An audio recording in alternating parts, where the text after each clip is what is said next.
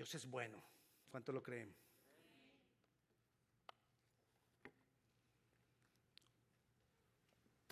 Saliendo a libertad. Suena como contradictorio porque salir es como, como venir de una condición, como ir, que salir es como irme. Pero sí, pero ¿cómo así, pastor? Irme para dónde no. Salir de la condición que estoy para ir a libertad. Eso fue lo que hizo Jesús. Jesús, hizo una obra grande. Jesús hizo una obra costosa. Jesús hizo una obra de mucho valor y sufrimiento que lo celebramos ahora con la cena. ¿Para qué? Para llevarnos a libertad, no solamente para llevarnos a la vida eterna. Porque lo que Jesús, Jesucristo hizo fue para llevarnos a la vida eterna. Tú tienes vida eterna si lo crees. Tú tienes vida eterna si lo has creído de corazón y lo has dicho con tu boca. ¿Cuántos tienen vida eterna? Ok. Pero no, no, voy a esperar, como decía ahora, lo recordaba Paola, mientras cantábamos. No vamos a esperar hasta que muramos para vivir la vida eterna. Comencemos a vivir desde ya. Ya podemos vivir la, vida eterna. No esperemos a llegar al cielo para, para, para vivir el cielo si el Señor acercó el cielo a nosotros. El reino de los cielos se ha acercado a vosotros, dijo el Señor. O sea, Él ha acercado al cielo, entonces pues vivámoslo. Él ha traído a nosotros libertad, entonces pues vivámosla. Libertad debe ser nuestra condición. Libertad debe ser mi condición. La libertad ha sido establecida para nosotros. El problema es que no caminamos en ella. Ahí está el problema. Mira, el enemigo lo primero que quiere hacer es que las personas no tengamos la libertad. Pero cuando no le, escapamos y nos metemos con Cristo y recibimos a Cristo y hacemos de Cristo nuestro Señor, entonces Él ya toma el plan B. Y el plan B de Él es, ok, ya lo perdí, ya es libre. Pero mi plan B es que no viva esa libertad. Y eso es lo que trata de hacer el enemigo. Como sea, tratar de que nosotros no vivamos la libertad que Cristo trajo para nosotros. Una cosa es una condición y otra cosa es una situación. Dios, una condición es algo permanente, una situación es algo eventual. Y Dios quiere para nosotros una libertad permanente, que sea mi condición. Ahora, lo que hace el diablo es convertir esa condición en situación. A veces lo logramos vivir en libertad y otras veces no logramos vivir en libertad. Tenemos que mirar qué necesito yo, qué me puede ayudar a mí a vivir en esa libertad. El medio es Jesús. Pero hay cosas que Él nos ha enseñado y nos ha dado para que nosotros podamos vivir en esa libertad. Y te voy a hablar de una hoy. No es la única, pero te voy a hablar de una hoy. La adoración. La adoración nos lleva a libertad. La adoración me trae a mí a libertad, me saca hacia esa libertad. Y lo digo porque es que lo vemos, vemos el ejemplo en la palabra. ¿Ustedes recuerdan cuando Pablo y Silas estaban presos? ¿Qué hicieron? Adoraron al Señor, cantaron. Pasó algo raro. La gente dice, ah, eso no fue Dios, fue un terremoto. ¿Y quién manda el terremoto? Tan, como tan en el momento, en el instante preciso, lo, que se daña es todo lo que estaba rodando, rodeándolos a ellos y quedan completamente libres. Estaban en el, en el calabozo del fondo, en el cepo, en lo más profundo, con grillos, con cadenas, y pueden salir libres. Y no, pues que no fue Dios, fue el terremoto. Dios usa sus medios. Y los trajo a libertad. ¿Por qué? Porque adoraron. Pero no te quiero hablar de eso porque muchas veces se habla de eso para este tema. Y alguna vez ya nosotros lo hemos, hablado, pero te voy a hablar de otra situación. A veces nosotros nos encontramos, yo no sé si alguna vez usted está, ha estado ansioso, deprimido, con temor, con pánico. Y es como meterse en una cueva. Es como estar en un hoyo. Pobre pastor, lo ha sentido. No, yo no lo he sentido. Pero he escuchado a la gente y le he creído a la gente. Muchas personas cuando ven a alguien con depresión, con ansiedad, dicen, ay, ¿dónde está la fe? Porque no entendemos lo que se vive. Porque no entendemos la dificultad que está viviendo cada persona cuando está en esos momentos. Pero eso es una forma. El diablo nos mete en cantidad de situaciones para evitar que nosotros vivamos en la libertad. ¿Cómo evita él? Evitar que adoremos. Si el diablo logra evitar que yo adore, él va a evitar que yo viva en completa libertad. Y hay algunas, te, hablé de la depresión como algo así, uy, qué horrible la gente que está en depresión. Sí, es horrible. Pero el diablo tiene otras armas. Y nos pone en abundancia. Y si yo tengo abundancia, ¿para qué buscar a Dios? Ya lo tengo todo. ¿Para qué adorar? Mire, y es más, yo no necesito adorar, dice mucha gente, y lo tengo todo. Yo no adoro a Dios porque yo no tengo necesidad. Que lo adoren los que necesitan. Gente ha dicho palabras más temibles y han tenido que recoger el fruto de lo que han dicho. Pero vayamos a la palabra. Te voy a hablar de la situación de David. David se mantuvo en esa situación difícil, donde él vio todo oscuro, donde como que se apagó la luz. ¿Y ahora qué hago? Vayamos a, primera, la primera carta, primera carta, el primer libro. No se dice primera de Samuel, se dice primer libro de Samuel, porque no es una carta. Primer libro de Samuel. Y en el capítulo 22 dice, versículo 1, todavía a mí me gusta que suenen las hojitas cuando uno está leyendo la Biblia. Claro que aquí también la tengo en el... Versículo capítulo 22, versículo 1. Yéndose luego David de allí, huyó a la cueva de Adulam, y cuando sus hermanos y toda la casa de su padre lo supieron, vinieron allí a él. David estaba acongojado, estaba triste, estaba temeroso, tenía un miedo terrible, tenía, como decimos en Colombia, estaba paniqueado. Y fue y se metió a esa cueva. Yo voy y me escondo en esa cueva como sea. Y allá fue y se metió. Y allá estaba escondido. A veces el temor nos mete a nosotros en una cueva. David había sido llamado a ser rey, pero no podía reinar porque ahora estaba metido en una cueva. David había sido llamado a adorar, pero ahorita no podía adorar porque estaba metido en una cueva. David había vencido a Goliat. Y ahora ya no podía. Se enfrentó al gigantón ese más grande que Shaquille O'Neal. Y, así, no gordito. Ay, que no me oiga él, qué pena. Así, preparado para la guerra, y no le tuvo temor. Y se enfrentó siendo, un muchachito así de unos 70.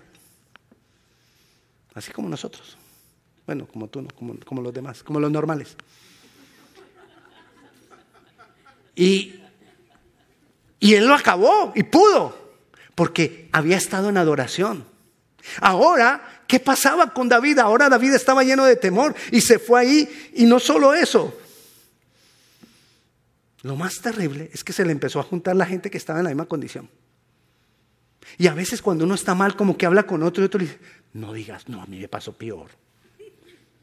No, hermano, mire, tome esto, tome aquello, y uno empieza a probar todas las cosas y ninguna le resulta. Y vuelve y llama a la persona, no, no me ha resultado lo mismo. No, a mí me pasó igual, eso no resulta nada, pero sigue adelante.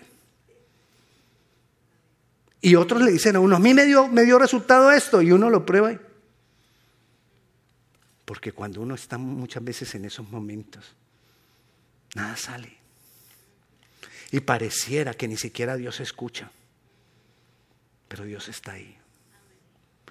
Dios está ahí esperando a que tú des la vuelta, lo mires a Él y le digas, Señor, te adoro. Pero nosotros estamos esperando es que Dios venga y nos diga, tómate esta pastillita y se te acaba. Y Él está esperando que tú voltees y lo abraces y le digas, Señor, te necesito, te adoro, me entrego. Y te sueltes en Él. No es cuestión de fe. Es cuestión de ver a papá. De ver a Dios como mi papá. Ah, pastor, pero eso es fe. Ah, entonces sí es cuestión de fe. Pero no es cuestión de fe cuando decimos, tienes que creer que se te va a quitar esa cosa. No, no es de esa fe. Es de la otra. De la más fácil. De la, de la de verlo a Él como papá.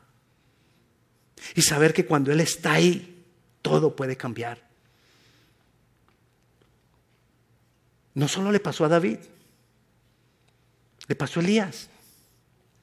En Primera de Reyes, te estoy diciendo todo esto porque nos demos cuenta de que a los grandes de allá de la Biblia les pasó. No es solamente a nosotros. Ay, pobrecito yo, ¿qué me está pasando? No, a ellos les pasó. 19 dice el versículo 1, acá dijo a Jezabel, dio a Jezabel la nueva de todo lo que Elías había hecho y de cómo había matado a espada a todos los profetas. Elías, indignado por, por la maldad de los profetas de Baal, de los profetas del diablo, mató como a 700 a filo de espada. Acabó con ellos. Acabó con la idolatría. Acabó con, con todo eso. Y entonces Jezabel, la bruja mayor, porque era bruja, la bruja mayor, y hay propagandas en televisión ahora. La brujería existe y sigue teniendo valor. Y ahora con los cristales. Y ahora con los símbolos. No te sientas conmigo. Ve a la Biblia. No te enojes porque diga esto.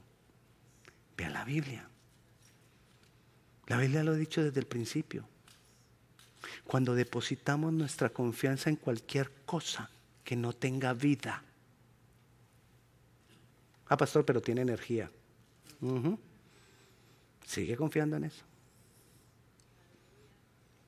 Y entonces dijo Elías que había matado a todos esos. Entonces envió Jezabel a Elías un mensajero diciendo, una mujer, una sola, le dijo, Así me hagan los dioses y aún me, añadan, si mañana a estas horas yo no he puesto tu persona como la de uno de ellos.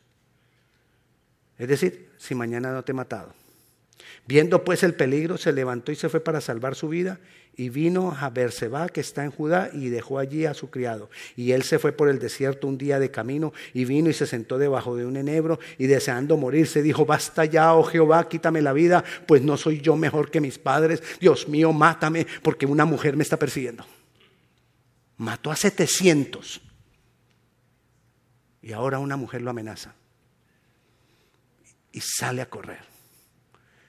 El problema no era que fuera mujer. No se rían los hombres. Es que te ponen una carita así de felicidad. Ay, el pastor va a empezar a hablar de las mujeres. No. Era el tipo de persona que era. Sacerdotisa de Baal. Y lo amenazó. El hombre sale corriendo. Hay tantas veces que vienen cosas amenazantes a nuestras vidas. Hay cosas que nos traen temor, que nos dan pánico, que nos dan miedo. Y corremos como el caso de Elías, como el caso de David. Elías tuvo que tener un encuentro con el Señor, porque si no muere ahí. El Señor lo alimentó milagrosamente por 40 días, con pan y agua, pero lo alimentó y no lo dejó morir. Y lo sacó de esa condición. Y de ahí lo llevó y le dijo, yo te he levantado para que unjas reyes, para que unjas a profetas, y vas a ir y vas a ungir al rey de Siria, y vas a ungir al rey de Israel, y vas a ungir a Eliseo, el profeta que te va a suceder, y vas a hacer y cumplir tu propósito. Y Elías se levantó de ahí y cumplió su propósito, porque tuvo un encuentro con el Señor y salió de la esclavitud a la libertad. ¿Cuál era la libertad? A lo que Dios me llamó. Volvamos a David. David está en la condición, estamos en Primera de Samuel, capítulo 22. Primera, primera, no, primer libro de Samuel, capítulo 22. Y dice, el versículo 2, y se juntaron con él todos los afligidos y todo el que estaba endeudado y todos los que se hallaban en amargura de espíritu y fue hecho jefe de ellos y tuvo consigo, y tuvo consigo como 400 hombres. Y cómo estaban esos hombres? Endeudados, afligidos y en amargura. Qué gran ejército. 400. Yo creo que si ponían música, ponían una, una música así pues de triste, dolorosa. Y ahí estaba David. Y se fue David de allí a Mizpa de Moab y dijo al rey de Moab, yo te ruego que mi padre y mi madre estén con vosotros hasta que sepa lo que Dios hará de mí. Había algo que no perdía David.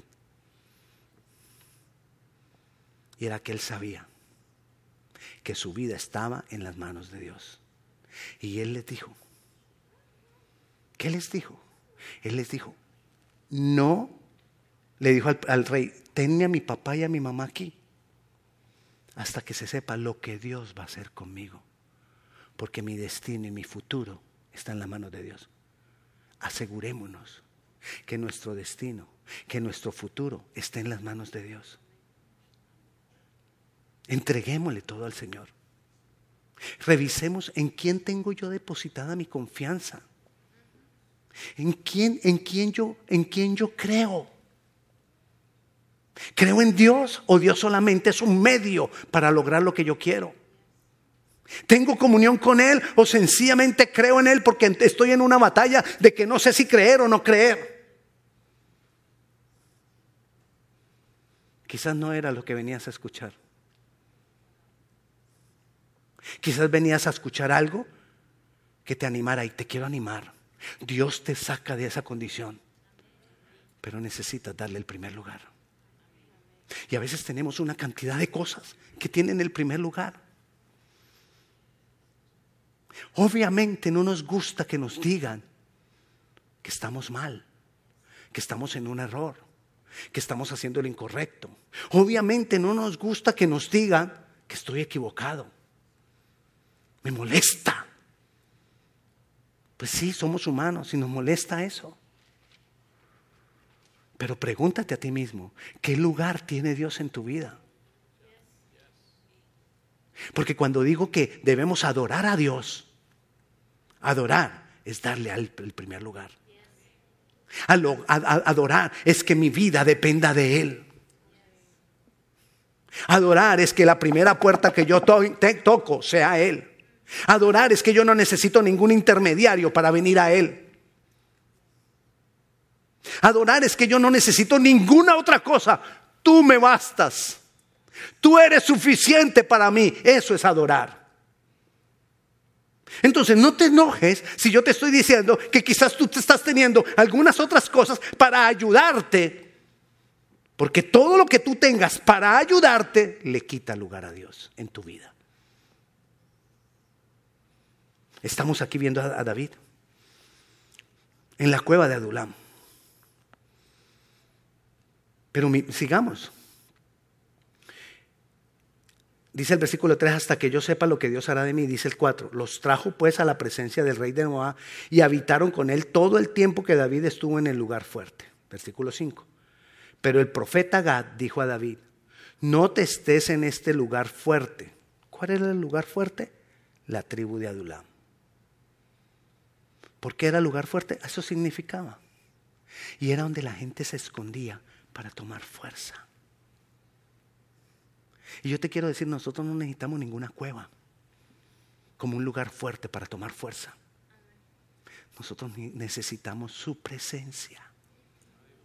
Es ahí donde nosotros tomamos fuerza, en su presencia. La pregunta es, David y fue y se escondió en la cueva de Adulam. La pregunta es, ¿en qué cueva te escondes tú? Todo aquello que yo tome para reemplazar a Dios. Todo aquello de lo que yo saque tranquilidad y paz para reemplazar a Dios es tu cueva.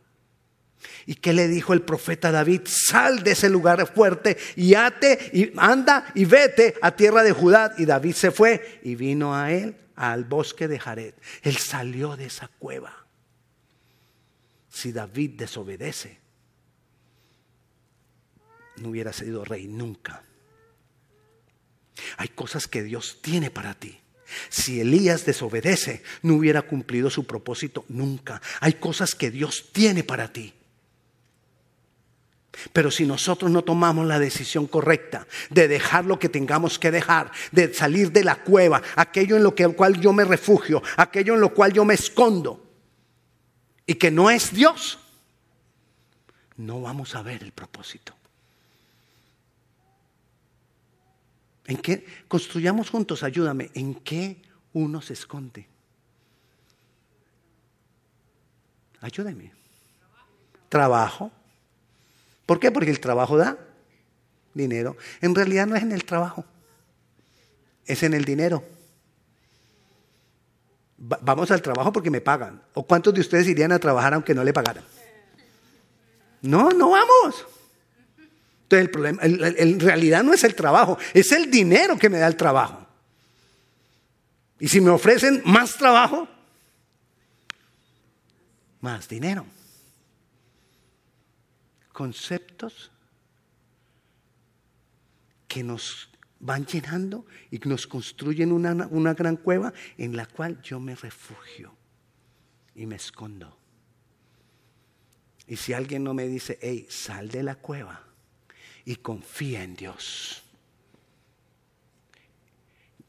Vea, sal de la cueva y agárrate de Él. Adórale, adórale. Él es fiel, Él es justo. Hay cosas hermosas que nosotros vemos. ¿Sabes qué pasó en esa cueva? En esa cueva creo que no, no les mandé el, el texto. David compuso el Salmo 108. ¿Por qué salió él de la cueva? Porque adoró. Y dice el versículo 1, mi, corazón está dispuesto, Dios. Cantaré y entonaré salmos. Esta es mi gloria. ¿Cuál es mi gloria? ¿Qué es, ¿Cuál es mi dependencia? ¿Qué es aquello que me llena? Que me llena? adorarte Dios. David quizás recordó que él había tomado fuerza para derrotar a, Goliat, adorando a Dios cuando era pastor de ovejas, cantándole, componiéndole música a Dios, entregando su vida, su corazón, todo su ser a Dios. Ahora parece que él lo recordó, ahora parece que él lo entendió y ahora él está en la cueva de Adulam y entonces dice, canta, cantaré. Despiértate, salterio y arpa, despertaré al alba. Te alabaré, oh Jehová, entre los pueblos, a ti cantaré salmos entre las naciones. ¿Por qué dice despiértate? Porque parece que había estado dormido su instrumento. Porque parece que él había dejado de adorar a Dios. Según esto, él como que había dejado de adorar porque ahí hay despiértate instrumento que necesito adorar al Señor. Porque yo no voy a seguir en esta cueva, yo no voy a seguir acá, yo tengo que salir a libertad. Y él sabía que la forma de salir a libertad era la adoración. No hay otra. Es entregarnos por completo a Dios. No hay otra. Es sacar cosas que me impiden entregarme por completo a Dios. Cosas en las cuales yo confío más que en Dios. Tengo que dejarlas. Tengo que apartarlas. Porque es la manera de decirle, tú eres mi Dios. Tú eres el que me da sosiego, el que me da paz, el que me da tranquilidad. Porque muchas veces buscamos otras cosas. Qué fácil es buscar otras cosas. Qué difícil es renunciar a esas cosas y decirle, Dios, yo voy por ti, porque decido ir por ti. Y entonces ahí salimos a libertad. Adorar, adorar, adorar. Entrega, disposición, que Él tenga el primer lugar, que Él tenga el único lugar, que Él sea lo que me sacia. Que en Él encuentro soporte. Nos duele, nos enoja, cuando nos dicen que tenemos otras cosas en las cuales confiamos. Pero es la verdad. Y si te enoja, perdóname. Pero haz algo. Porque el mismo hecho que te enoje te está diciendo, hmm, estás muy agarrado de eso porque te dolió. No, yo no estoy agarrado de gente porque te duele. No es que yo no confío en eso. Entonces, ¿por qué te pones así? ¿Por qué te da rasquiña? Piquiña es. Rasquiña es cuando me rasco, piquiña es cuando me pica. Bueno, vayamos hoy y digámosle al Señor, Señor, te doy el primer lugar. ¿Quieres salir a libertad? ¿Quieres vivir en libertad? Tienes que confiar en Él. Rompe la cuerda. Otra vez, pastor, yo sé que mi esposa me va a decir, no, no estaba acá, pero mi esposa me va a decir, otra vez ese ejemplito. Te voy a dar otra vez el ejemplito. El, alpinista iba por la montaña. Iba por la montaña. Eh, por la nieve, pues, escalando. Y van amarrando sus cuerdas y, y amarra y amarra y amarra. De pronto se viene una avalancha y él empieza a rodar. ya se estaba atardeciendo, ya iba a ser de noche. Y él queda colgado de la cuerda. Y se queda así como pues de los golpes, como medio privado. Cuando despierta está de noche, está todo oscuro, colgado de la cuerda. Y no toca nada. Dios mío, ayúdame. Y una voz le dice, saca tu navaja. Saca tu navaja. Saca tu navaja y rompe la cuerda. No, ¿a dónde voy a ir a dar? No, yo no suelto mi cuerda. Yo no suelto mi cuerda porque yo no sé qué tan alto estoy, me mato. No suelto mi cuerda y ese frío que hacía ahí. Y yo no suelto mi cuerda. Hizo otra vez, tres veces la voz le dijo, saca tu navaja, saca tu navaja y corta la cuerda. Lo fueron a buscar y lo encontraron muerto congelado, colgando a un metro del piso. ¿Qué pasó? Siguió confiando en su cuerda. Cuando Dios le dijo, corta la cuerda. Qué difícil es cortar la cuerda. De la que me he aferrado, cosas en las cuales he confiado, la cueva en la cual me he metido, la cueva que yo mismo he construido, todo aquello en lo que yo confío. Y he estudiado de eso. Y he leído de eso. Y me he empapado de eso. Y yo sé mucho de eso. Esa es tu cueva.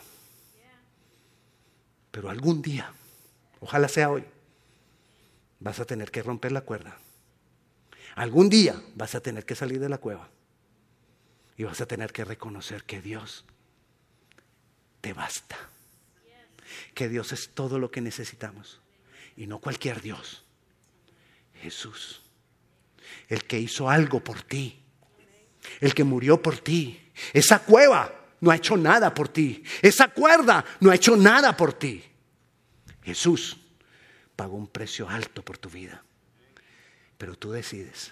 Si le adoras, vas a libertad. Si no, está bien. Señor, ayúdanos, Padre Celestial, a poder confiar en ti, Señor. A cortar la cuerda, a salir de la cueva como Samuel, perdón, como David, a tener un encuentro contigo como Elías, hombres grandes, pero que estuvieron huyendo por temor, por pánico, por situaciones, por circunstancias. Señor, ayúdanos, Padre Celestial, a poder confiar en ti, a adorarte, a darte el primer lugar. Que aprendamos a estar dispuestos a adorar. Que quizás hoy nos pase como le pasó a David, que tuvo que despertar en él el volverte a adorar. Despertar, Señor. El darte el primer lugar. Despertar, Señor. El saber que tenemos que buscarte, que tenemos que depender verdaderamente de ti y no depender de nada más. Poderle decir nosotros, soy el Señor, Señor. Renuncio a todo aquello en lo que he confiado, a todo aquello en lo que me he capacitado, a todo aquello en lo que he leído, a todo aquello de lo que me he empapado y que le he dado el primer lugar. Que le podamos decir, Señor, yo te lo entrego. Que le podamos decir, Señor, yo confío en ti. Dios te está esperando. Dios te trajo con un propósito de confrontarnos, de decirnos aquello que no está bien, aquello que no está correcto y aquello que tiene que cambiar. Padre Celestial, ayúdanos, Señor. Ayúdanos, Dios. Jesucristo, hoy te recibo como mi Señor y mi único Salvador. Recibo la vida eterna como un regalo. Y te doy gracias, Señor, con tu presencia, enséñame a adorarte. En tu nombre Jesús. Dios les bendiga. Si alguno de ustedes tiene alguna necesidad de oración, por favor, pase aquí al frente. Aquí van a haber personas dispuestas para orar por usted. Si usted necesita ayuda, estamos para ayudarle. Si usted tiene preguntas, si usted quiere discutir temas en sanas discusiones, estamos para ayudarte. Le damos la gloria al Señor. Que la paz sea con cada uno de ustedes. Dios le bendiga.